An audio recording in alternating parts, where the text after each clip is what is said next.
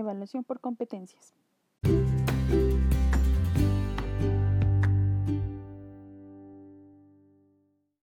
La evaluación por competencias es un proceso mediante el cual un asesor o profesor trabaja con un estudiante para coleccionar evidencias de competencia, utilizando los estándares que definen precisamente a esas evidencias.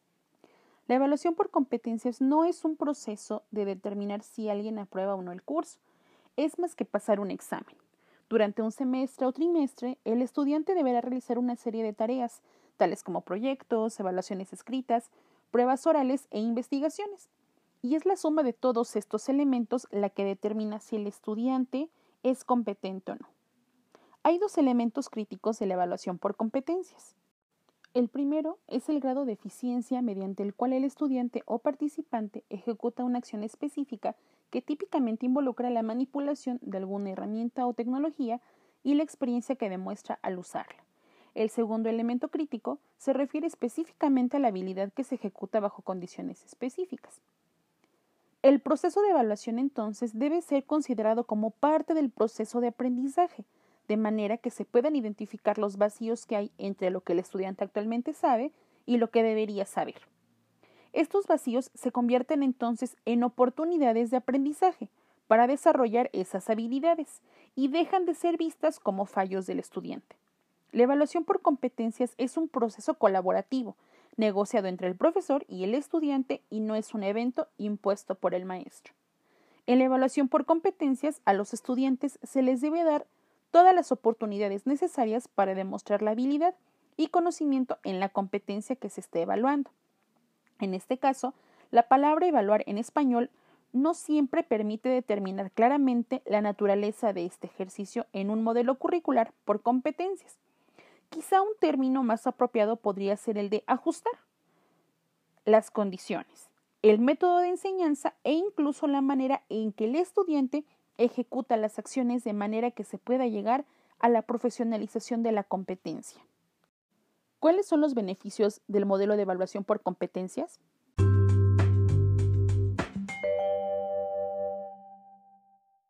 Permite a los estudiantes desarrollar las habilidades necesarias y mejorarlas mediante un progreso natural en un lapso de tiempo razonable.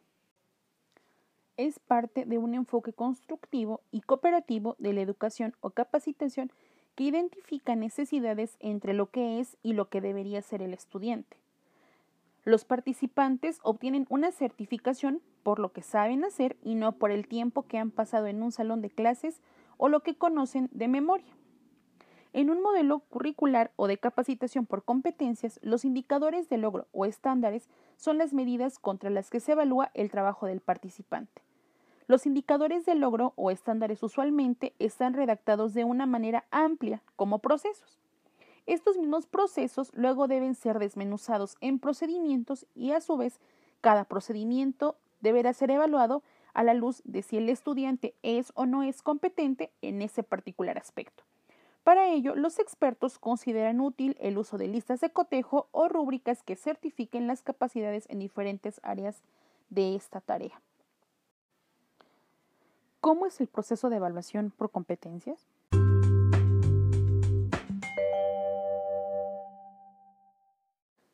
Según Tobón, el proceso de evaluación por competencias está conformado por ocho pasos. El paso número uno, que evaluar, se refiere a los saberes de la competencia, saber, saber hacer y saber ser. El segundo paso, para qué evaluar, se refiere a qué vamos a formar y cómo vamos a valorar la idoneidad. El tercer paso, con qué criterios, hace referencia a los logros esperados en la competencia.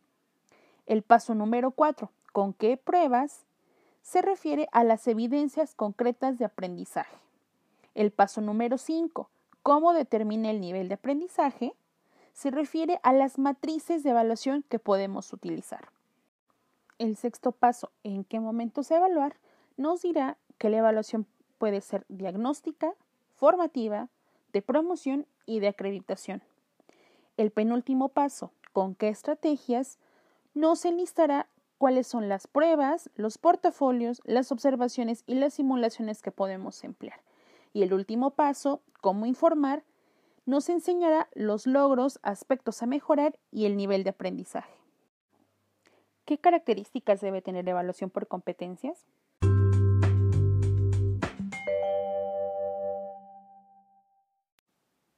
Debe ser inmediato, es decir, que la evaluación por competencias debe realizarse en un periodo corto después del proceso de enseñanza-aprendizaje.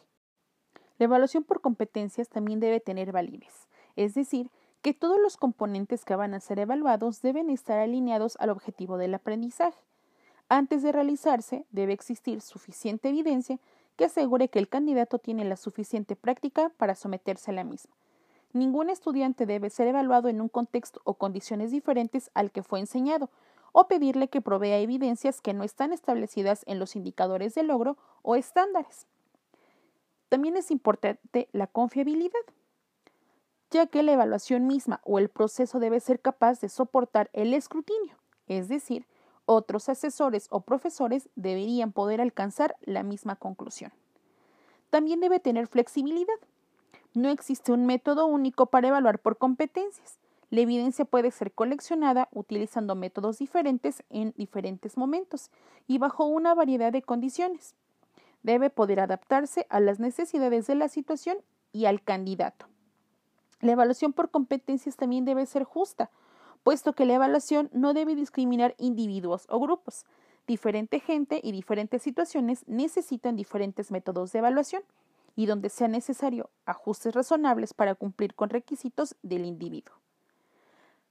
Debe ser segura, ya que toda evaluación debe cumplir con los requisitos necesarios de higiene y seguridad tanto para quien la ejecuta como para el que evalúa.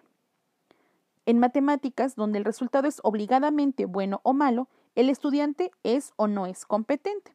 Aún así, hay espacio para que alguna variedad en cierto porcentaje, arriba o hacia abajo, aún en matemáticas, puede todavía considerarse como una respuesta aceptable o no aceptable en la mayoría de los casos.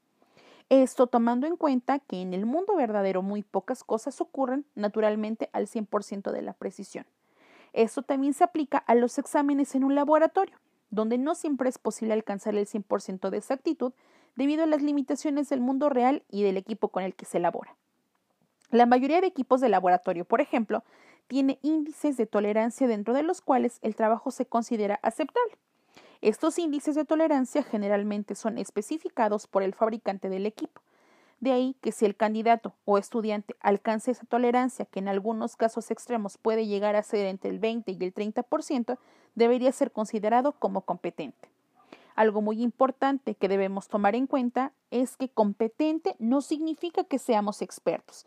Competente significa que el candidato, alumno o participante ha alcanzado suficiente habilidad y conocimiento para ejecutar la actividad hasta cierto grado de calidad que es aceptable para el estándar o indicador de logro con el cual se está midiendo.